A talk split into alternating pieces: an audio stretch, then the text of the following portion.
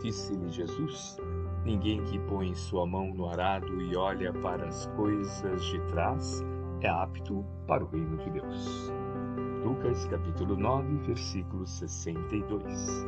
Acima, a fim de que nos promovamos à condição de obreiros mais eficientes na seara do Cristo, é forçoso observar a vida acima de nossas impressões superficiais.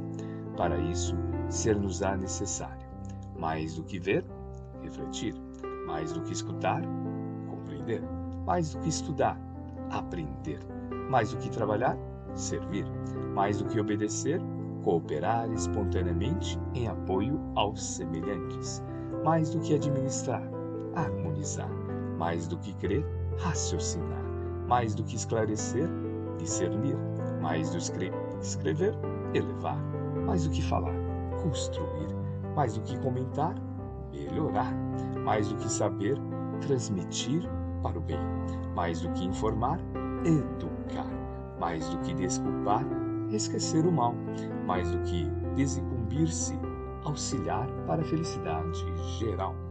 Tudo, todos temos ideias e possibilidades, escolhas e relações, crenças e luzes.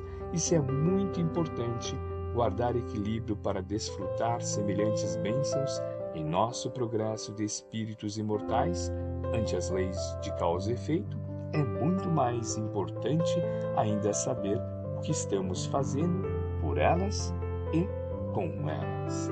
Emmanuel, psicografia de Francisco Cândido Xavier, obra Aulas da Vida, capítulo 26.